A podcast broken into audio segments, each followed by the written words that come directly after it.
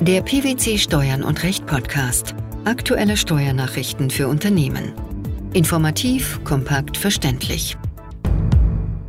Herzlich willkommen zur 327. Ausgabe unseres Steuern und Recht Podcasts, den PwC Steuernachrichten zum Hören.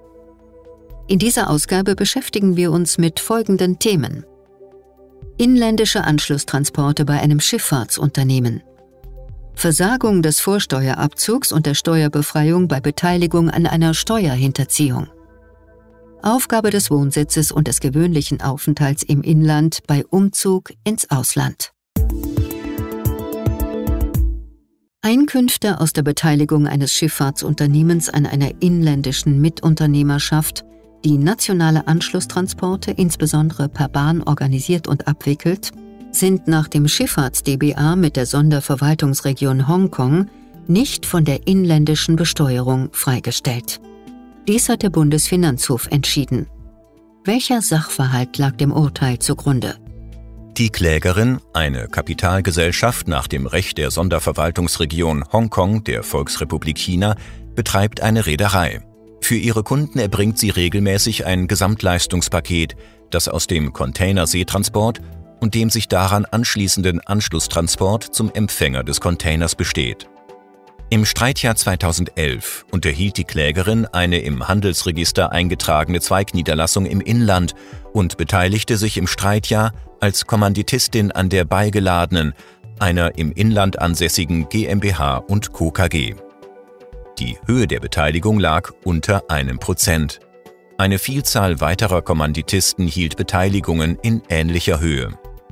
Gegenstand des Unternehmens der Beigeladenen war insbesondere die Organisation und Abwicklung von intermodalen Containertransporten per Bahn, Binnenschiff und per Short-Sea-Verkehr.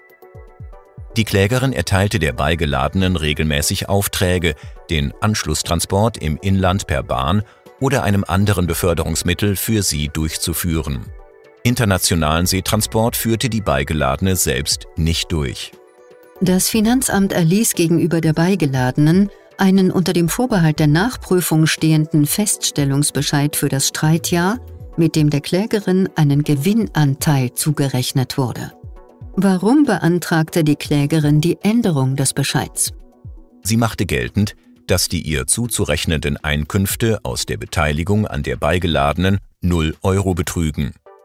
Zur Begründung berief sie sich auf Artikel 3 des Schifffahrts-DBA zwischen der Regierung der Bundesrepublik Deutschland mit der Sonderverwaltungsregion Hongkong vom 13. Januar 2003, kurz DBA Hongkong, wonach Gewinne eines Unternehmens einer Vertragspartei, im Streitfall die Sonderverwaltungsregion Hongkong, aus dem Betrieb von Seeschiffen im internationalen Verkehr nur im Gebiet dieser Vertragspartei besteuert werden können.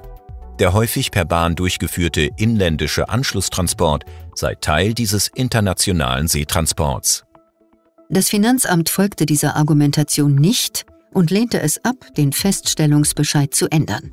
Die anschließende Klage vor dem Finanzgericht Bremen hatte keinen Erfolg. Und auch der Bundesfinanzhof entschied zu Ungunsten der Klägerin und wies die Revision als unbegründet zurück. Welche Gründe hatte das?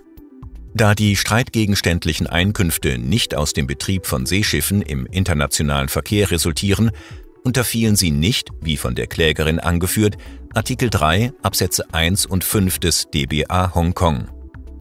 Im Streitfall gehe es nicht um Einkünfte aus dem Betrieb von Seeschiffen im internationalen Verkehr, sondern um Einkünfte aus nationalen Anschlusstransporten, die auf dem Landweg, in der Regel per Bahn, erfolgten.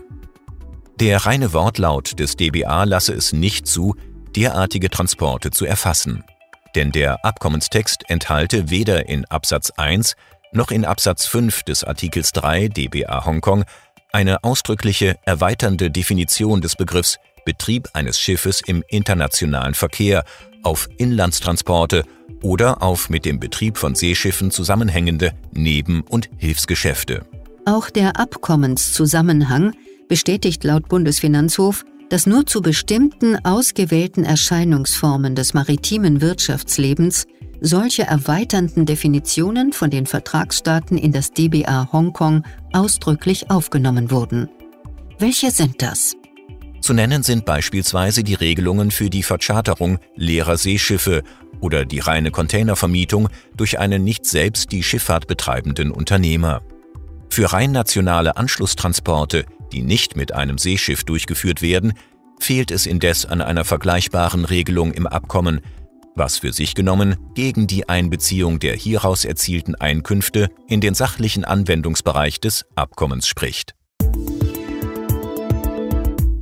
Zum 1. Januar 2020 wurde mit 25f Umsatzsteuergesetz die sogenannte Missbrauchsrechtsprechung des Europäischen Gerichtshofs kodifiziert.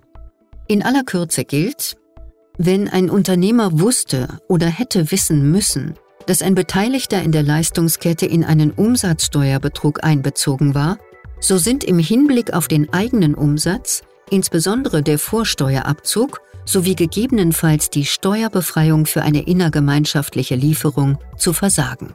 Das Bundesministerium der Finanzen hat in einem Schreiben dazu Stellung genommen. Was führt die oberste Bundesbehörde diesbezüglich aus? Ein Unternehmer trägt für die materiellen Voraussetzungen des von ihm geltend gemachten Vorsteuerabzugs und gegebenenfalls für die Steuerbefreiung seiner innergemeinschaftlichen Lieferung grundsätzlich die Feststellungslast. Selbst wenn der Unternehmer die Voraussetzungen dafür lückenlos nachweist, kann die Finanzverwaltung den Vorsteuerabzug bzw. die Steuerbefreiung versagen, wenn der Unternehmer sich mit seinem Ausgangs- und Eingangsumsatz an einem mit Umsatzsteuerbetrug behafteten Umsatz beteiligt und er dies wusste oder hätte wissen müssen. Damit ist ein Umsatz gemeint, bei dem der Leistende oder ein anderer Beteiligter auf einer vorhergehenden oder nachfolgenden Umsatzstufe in eine begangene Umsatzsteuerhinterziehung, eine Erlangung eines nicht gerechtfertigten Vorsteuerabzugs oder in eine Schädigung des Umsatzsteueraufkommens einbezogen war. Was passiert bei Vorliegen eines solchen Umsatzes?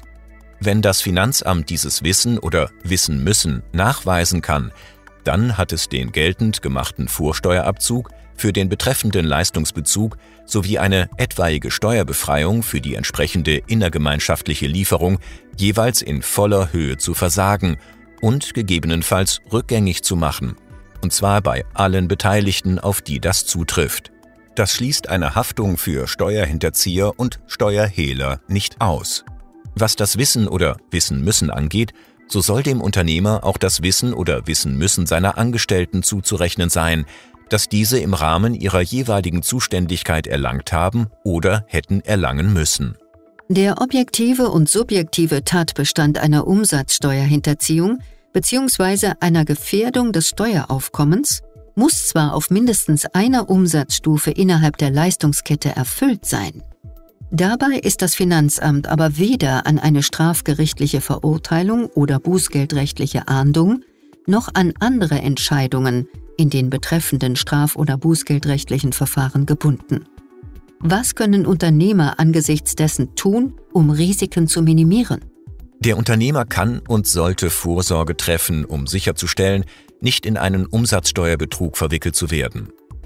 Trifft er nämlich alle Maßnahmen, die vernünftigerweise von ihm verlangt werden können, um sicherzustellen, dass seine und andere Umsätze in der Leistungskette nicht in eine Umsatzsteuerhinterziehung oder Schädigung des Umsatzsteueraufkommens einbezogen sind, so kann er gemäß BMF grundsätzlich auf die zutreffende steuerrechtliche Behandlung seiner Umsätze vertrauen, ohne Gefahr zu laufen, sein Recht auf Vorsteuerabzug oder auf Steuerbefreiung zu verlieren. Was bedeutet das konkret? Sofern bei der Aufnahme neuer oder bei bestehenden Geschäftsbeziehungen Anhaltspunkte für Unregelmäßigkeiten, insbesondere eine Steuerhinterziehung, erkennbar sind, muss der Unternehmer weitergehende geeignete Maßnahmen ergreifen, zum Beispiel Auskünfte einholen und dies auch in geeigneter Weise dokumentieren. Solche Verdachtsmomente auf sich beruhen zu lassen, ist nicht zu empfehlen. Kommt nämlich der Unternehmer dem nicht nach oder kann er vorliegende Zweifel durch die ergriffenen Maßnahmen nicht ausräumen und geht er die Geschäftsbeziehung dennoch ein oder führt diese fort, ist von seinem Wissen oder Wissen müssen auszugehen. Das Bundesfinanzministerium stellt einen umfangreichen Katalog von Verdachtsmomenten zur Verfügung, der allerdings nicht abschließend ist. Auch von den dort beschriebenen Anhaltspunkten für Unregelmäßigkeiten abgesehen, sollte der Unternehmer also die Augen offen halten und zum Beispiel einem branchenunüblichen Verfahren oder anderen Ungereimtheiten auch dann nachgehen, wenn es in diesem Katalog nicht eigens vermerkt ist.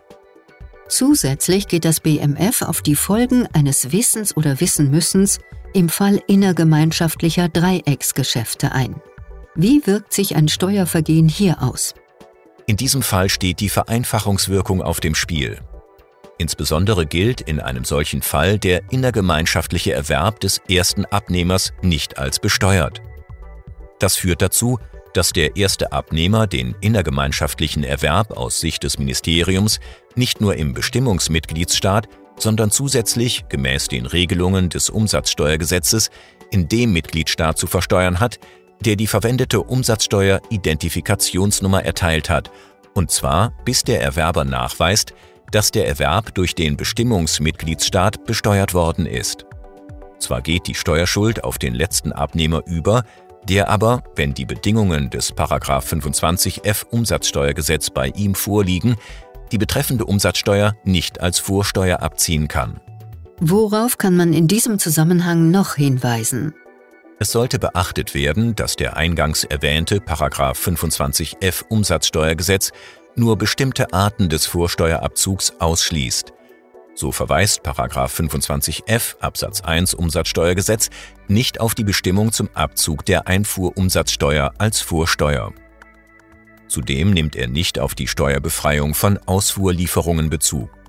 Für eine Anwendung der in 25f Umsatzsteuergesetz kodifizierten Missbrauchsrechtsprechung des Europäischen Gerichtshofs bedarf es insbesondere einer Steuerhinterziehung des Erwerbers zu Lasten eines EU-Mitgliedstaats.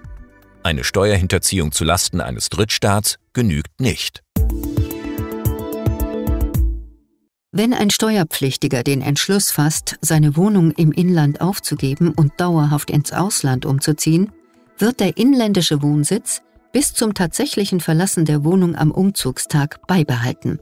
Der gewöhnliche Aufenthalt im Inland endet in diesem Fall in dem Moment, in dem der Steuerpflichtige am Umzugstag das Inland verlässt. Der Tag des Umzugs ins Ausland zählt noch zum Zeitraum der unbeschränkten Steuerpflicht. Bei einer Nettolohnvereinbarung fließt dem Arbeitnehmer im Zeitpunkt der Auszahlung eines sonstigen Bezuges grundsätzlich auch der Lohn in Form der vom Arbeitgeber übernommenen Lohnsteuer zu. Dies hat das Finanzgericht Hamburg entschieden. Worum ging es im zugehörigen Streitfall? Streitig war die Haftung des Klägers für eine seinem Arbeitnehmer A gewährte Abfindungszahlung für den Verlust des Arbeitsplatzes, die in drei Tranchen zu begleichen war, und zwar die erste bei Auflösung des befristeten Arbeitsvertrages und die weiteren in den beiden Folgejahren. Im Februar 2003 wurde der Auflösungsvertrag zum Ablauf dieses Monats geschlossen. Nachdem A sich am 8. Februar 2003 bei seinem künftigen Arbeitgeber in China vorgestellt, einen Anstellungsvertrag unterschrieben und ein Haus ausgesucht hatte, kehrte er zunächst nach Hamburg zurück und flog am 20. Februar 2003 um 14.35 Uhr von Hamburg über Frankfurt ab 17.40 Uhr nach China und nahm dort seine Tätigkeit auf. Die streitige erste Abfindungsrate wurde seinem Konto am 20. Februar 2003 um 15 Uhr gutgeschrieben. Das Finanzamt nahm den Kläger für die auf diese Zahlung entfallende Lohnsteuer in Haftung, weil A am 20. Februar 2003 seinen Wohnsitz und gewöhnlichen Aufenthaltsort noch im Inland gehabt habe. Mit welcher Begründung folgte das Finanzgericht Hamburg der Vorinstanz? Nach Auffassung des Finanzgerichts habe A mit dem Verlassen seiner Wohnung am Morgen des 20. Februar 2003 seinen Wohnsitz nicht aufgegeben, sondern erst mit Ablauf dieses Tages. Der Tag des Umzugs in das Ausland zähle noch zum Zeitraum der unbeschränkten Steuerpflicht. Jedenfalls habe A zum Zeitpunkt des Zuflusses der Zahlung seinen gewöhnlichen Aufenthalt im Inland noch nicht aufgegeben, weil er sich zu diesem Zeitpunkt noch körperlich im Inland aufgehalten habe. Die Revision wurde wegen grundsätzlicher Bedeutung zugelassen. Über die Einlegung ist noch nichts bekannt. Inländische Anschlusstransporte bei einem Schifffahrtsunternehmen die Versagung des Vorsteuerabzugs und der Steuerbefreiung bei Beteiligung an einer Steuerhinterziehung sowie die Aufgabe des Wohnsitzes und des gewöhnlichen Aufenthalts im Inland bei Umzug ins Ausland.